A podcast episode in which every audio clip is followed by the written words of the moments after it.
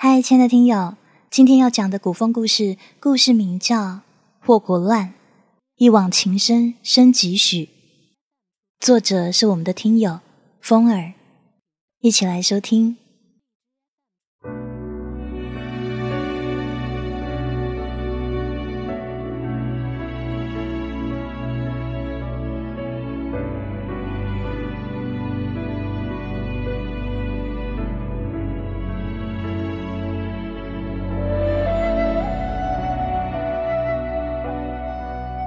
迢迢流年入梦来，山高谷深意常在。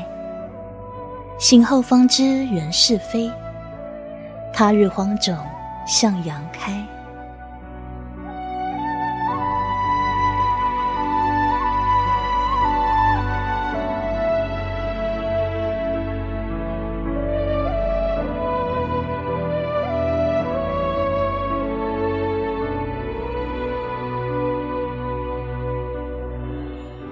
十岁那年，我被父亲送往云溪山拜师学艺。传闻那山上有隐士高人，乃末代鬼谷传人，身怀治世奇才。因我自小丑陋愚钝，父母甚感担忧，心想我若单是笨就罢了，偏偏还丑。即便身为贵族之后，门楣光耀，长大了想许个好人家也难。依照父亲思虑，天象乃天意，不可逆。可愚笨则能透过后天补拙。于是父亲不惜花费重金，万里求师，里里外外张罗了三年，终是走通了云溪山的后门。离开家那日，正是我十岁生辰。我并没有像小孩一样哭鼻子，毕竟没有人会安慰我。身为邻家小女，我的样貌是家族的耻辱，他们巴不得我快些离开。半月后，我抵达了云溪山，被眼前的碧海青山、山高谷深震慑得无法言语。我呆呆立在马车前，想着父亲临行嘱托。他说：“婴儿，你的命运由你自己抉择。”万不可让父亲失望啊！前方峡谷深处是一落千丈的瀑布，一座木屋隐映在竹林深山中。木屋前立着一位着白衣的道人，长须白眉，他等着我走过去。天边突然掠过沐天遮云的长尾雪鸟，眼前陡然变成一片黑暗。长尾玄鸟突然成群降落，集结在马车前。血色萦绕我的眼，我顿时有些慌乱。这时，眼前坠下另一个耀眼白影，仿佛冬日血色上的光芒，明媚又刺眼。那是一位着素袍的清俊少年，笑容温柔的望向我，眸间有浩然荡气。嘿，原来这就是我的小师妹啊！阳光刺眼，血色逼人，我望见那容颜，最终因眼睛太过刺痛，自卑的低下了头。十岁那年，我遇到了韩墨，从此命运翻转，再不能由我掌控。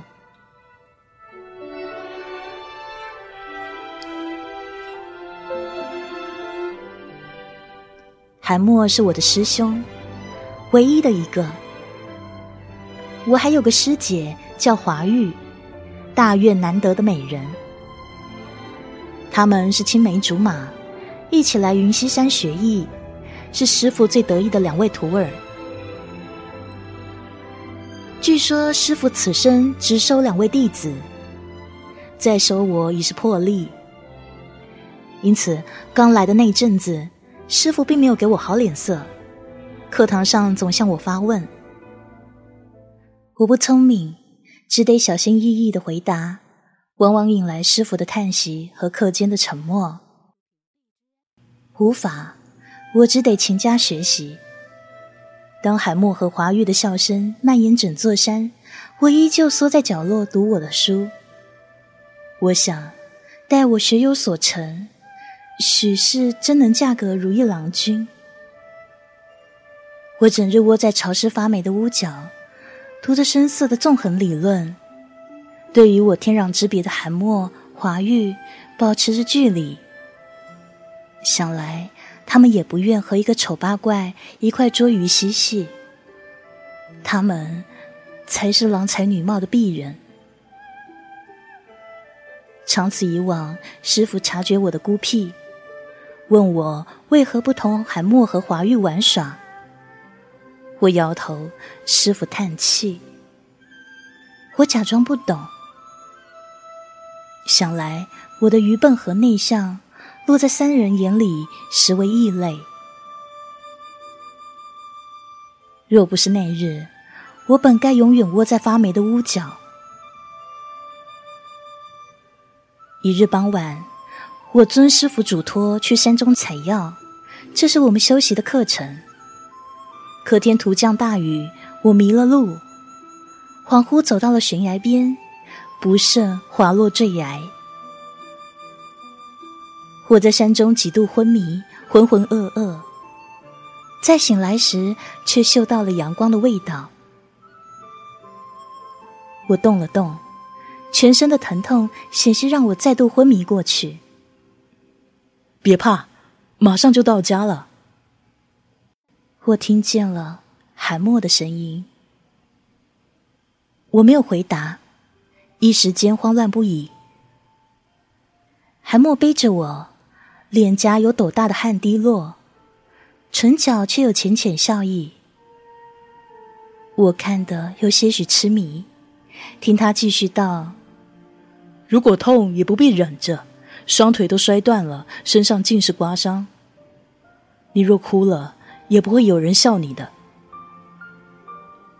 他背着我涉水过山，从阴森的林子来到波光粼粼的湖岸。他脸上有明亮的光，是我一直痴迷的神采。他将我放在湖边，认真清洗我身上的伤口，上药。脚上、手上、脸上、背上。他笑：“这是我第一次给女孩子上药呢。”我红透脸颊，机遇埋在胸口。这时，一双手突然拉起我，指着不远处说：“看，彩虹啊！”他说：“林英，你看，这世上不只有黑暗的。”我觉得心慌意乱，眼睛却不敢看向他。他何其聪明，知道我的人生里只有黑暗。也宁愿缩在不见光明的屋角，可我却那样渴望光明，渴望爱。可低头，湖中倒映的，依旧是那个丑陋的女孩。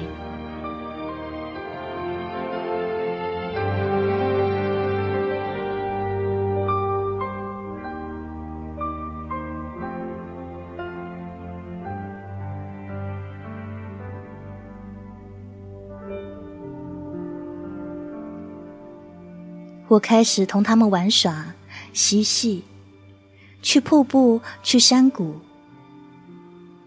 林英还是个丑陋的姑娘，总会立在湖边，望着韩墨的背影，静静出神，心中描摹着那样温柔的少年。有时觉得温暖，有时感到刺痛。可韩墨总会拉住她的手，将冰冰凉凉的湖水泼在她身上。云儿，为何站在一旁？快一块来玩呐！他的笑如同阳光，总能浮起心中的波澜，一时火热，一时冷寒。我曾问师傅：韩墨是什么人？华玉又是什么人？师傅只是淡淡的回道：一路人。我问。师傅，那我呢？师傅的眼神变得晦暗幽深。他说：“婴儿啊，你是陌路人。”我不懂师傅寓意，即便之后他语重心长说了许多，我也只记住这一句。我花了整整一年才悟出其中道理，也明白其中伤痛。当日便冲进师傅房中，激动道：“师傅，如果我努力让自己变漂亮，如果我努力变得比华玉优秀，如果……”如果有一天没有了华玉，他会不会喜欢我？师傅只是叹息，带我去看山边云海。婴儿啊，其实人生便如同浮云，那山声，那风吹，皆是命定啊。你有慧根，心性坚韧，才学不在他们之下。又何苦执念要同山生同风吹呢？可是他不会喜欢我，永远，对不对？我捂住自己的脸，每一刻如此厌恨自己的丑陋。师傅叹息：“这天命姻缘皆在你手，你又何苦作茧自缚啊？”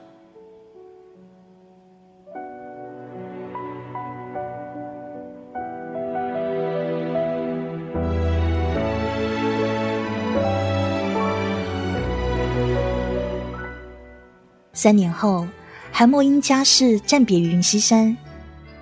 同他一起离去的还有华玉。我和师傅在山口挥手送别，韩墨的面容第一次挂上愁色。马车已然启程，而韩墨突然跳下车，直奔我面前，将一块翠色的玉挂在我胸口，嘱咐我不许取下来。我笑了笑，他摸我的头，也不许忘了我。我抬头对上他那如水的目光。到那时，希望林英已经长大，可以与我并肩而立。我望着他，浑身开始颤抖起来，心中是惊愕惶恐。可他却叹了口气，转身离开。离开时，他说。到那时，希望他能再勇敢点，走到我身边来。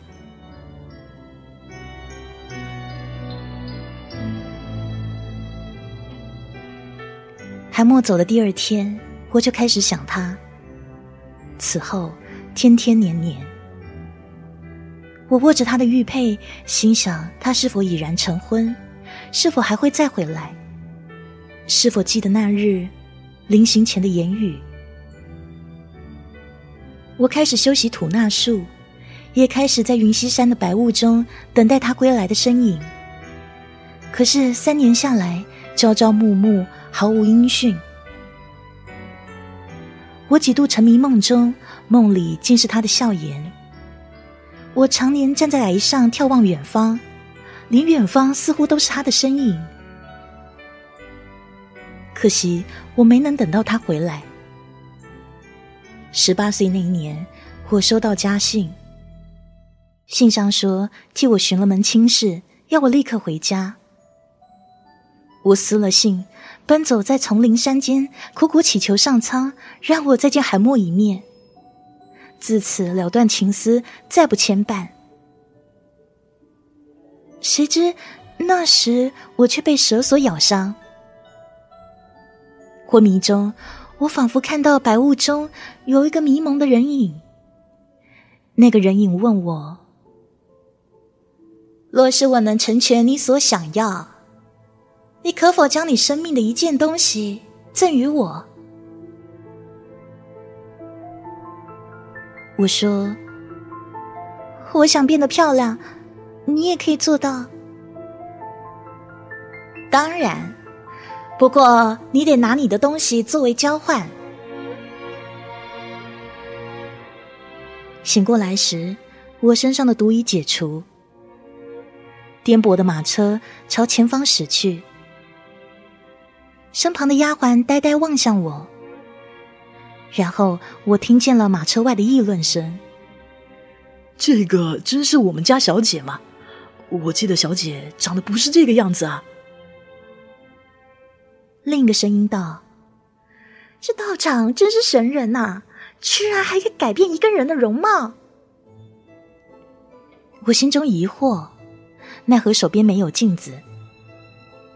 直到到达家中，看到亲人们惊愕的模样，再看看水中倒影，才明白仆人言语。水中的倒影是一个明眸皓齿、清绝俏丽的佳人。比之华玉，过之不及啊！我伸手触及盆中水，生怕惊扰这场美梦。母亲热情的将我迎进家门，姐姐们对我嘘寒问暖，连那原本既定的婚事也不再提了，说是要再择良婿。对于突然变美貌的自己，我的内心终是喜悦多于惶恐。而关于邻家小女的传言，也渐渐神乎其神。那云溪山又成了可以改变人们命运的地方。可是世事难料，我回家不过七日，便有叛军攻占洛城。父亲作为太守，率军作战于前线，最终仍是抵不过，林家死伤惨重。我同姐姐都被送入大牢，说是要供军爷们挑选享乐用。我被拖进了一架营帐，那些肮脏龌龊的手伸向我，我只是攒紧手中玉佩，不停躲闪。最后，实在忍不住想要咬舌自尽。这时，一个身影闯入帐中。然后我听见那熟悉的声音：“何人教你们如此龌龊？何人教你们烧杀掳掠？不听君命，那好，我砍了你们的脑袋！”帐中长跪一地，大气也不敢出。我的眼泪却啪嗒啪嗒的落下来，手中的玉佩已被汗水浸湿。那说话的人仿佛感受到什么，扭过头来看。我想给他一个微笑，奈何只能呼出他的名字。韩韩墨，他冲过来，惊愕的大呼：“婴儿！”原来韩墨是玉成世子。原来天子暴虐，民不聊生，他便想做改朝换代第一人。他望着我，轮廓分明的侧脸写满坚毅。婴儿，我自小在师傅身边学艺，学的是治世之道，学的是治国。既然要治世治国，为何不能顺势而为？百姓的生死，世道之更迭，我想由我来完成。我倚在他怀中，我帮你。虽不及你的才学，但总归能做你的左右手。但凡有用之地，我都愿意倾尽全力。韩墨捧着我的脸，恍如隔世。我的小师妹长大了，他笑。该是嫁人的时候了。我躲开他的亲昵，红了脸，心中却是未曾有过的忐忑。是该嫁人了，难不成师兄要替我拟个好夫婿？他却暗淡了脸，有了无措。难道那个人不可以是我吗？我惊愕的回身，望见他眼底的温柔。如果未来江山如画，河山锦绣，却无你在侧，如何能美啊？婴儿，我既要永天下，也绝不要失去你。我不知道师傅是否料到今日之局，料想会达通透，一身学问如师傅，也不会知道韩墨会发兵北上吧？更不会料到我会与韩墨再次相遇，甚至常伴他左右。作战上，我也用师傅曾教我的学问提点韩墨。当他分兵乏术、人力不济之时，我便独自排兵布阵，几乎不曾吃过败仗。我们联手攻下了三十五座城池，成了天朝忌惮的神兵。再次俯瞰江山，仿佛所有一切尽在手中，所有的傲气、才学，都成为我们争夺城池的资本。当我们拿下第三十六座城池的时候，一起携手登上城墙。江山巍峨雄壮，仿佛所有的风云都在我们脚下。韩墨拉着我的手，指着崇山叠翠后的天空。待我们攻到那里，我们便成婚。我笑，可惜我都没有收到聘礼啊。他故作认真。那年离开云溪山的时候，我给你的玉佩便是聘礼啊，给未来夫人的聘礼。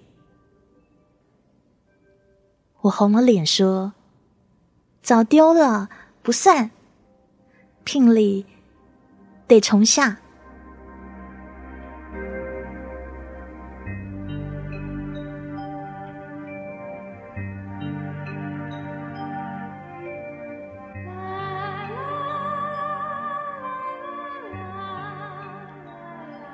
向来战场诡异，胜负难料。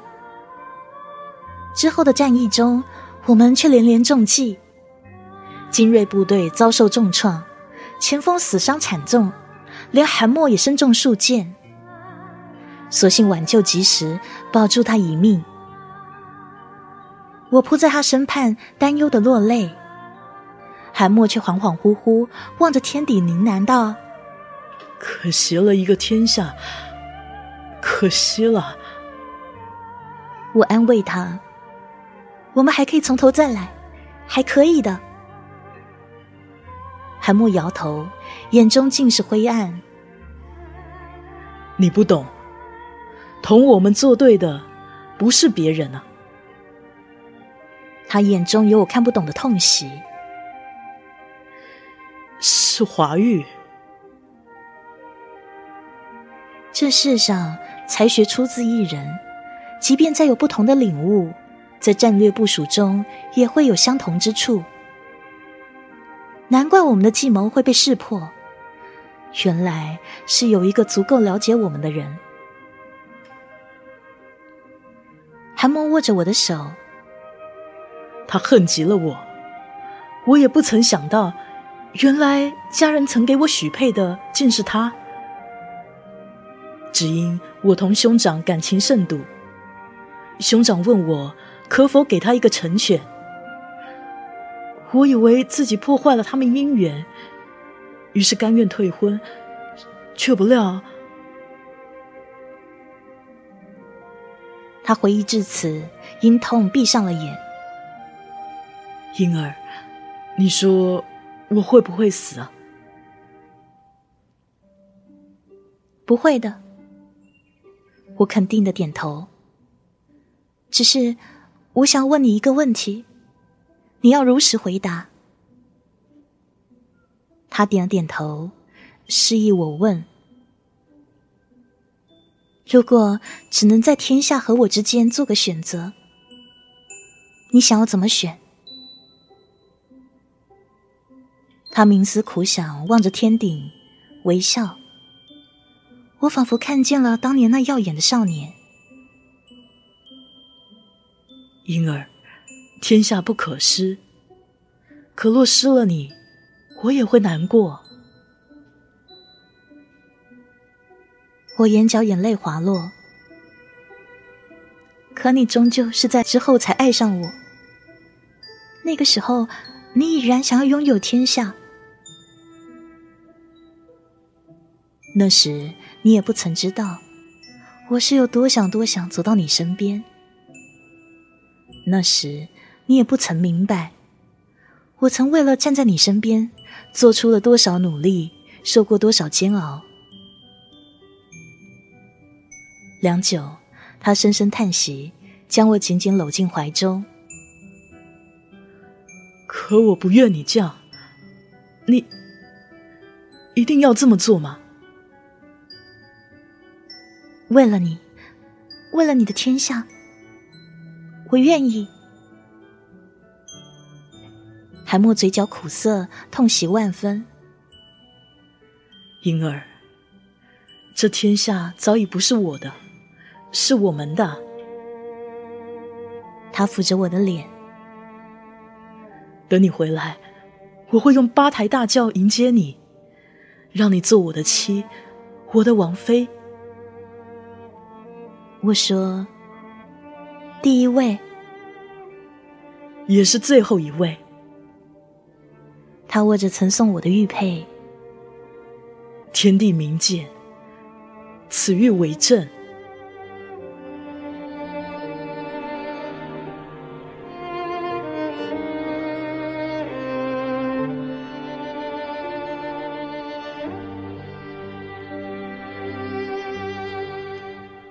次日，我踏上陌路，一路向北。那风光甚美，从缠绵的江南小桥，到翠色入云的高山，再到蔚蓝天空、白云相间的沙漠。可惜我无心观赏，我握紧手中玉佩，脚步坚定地迈入大院王宫城门。至此，大院好色昏庸的雍王。就多了一位倾城美人，她的名字叫林英。当我跪叩在大殿，轻轻念出我的名字，抬起我的脸时，我听到大殿深处传来深深吸气的声音。他说：“来寡人跟前。”我走到他身边，不慎踩到裙摆，跌入他怀中。他顺手握起我的腰肢，眼中荡笑。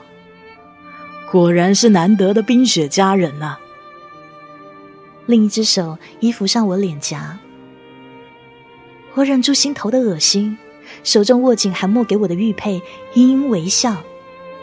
继而又听到那人满意的夸赞道：“今日能得此佳人，实乃寡人幸事。”传寡人之意，尽献美人者赏。全殿爱卿，人人想之。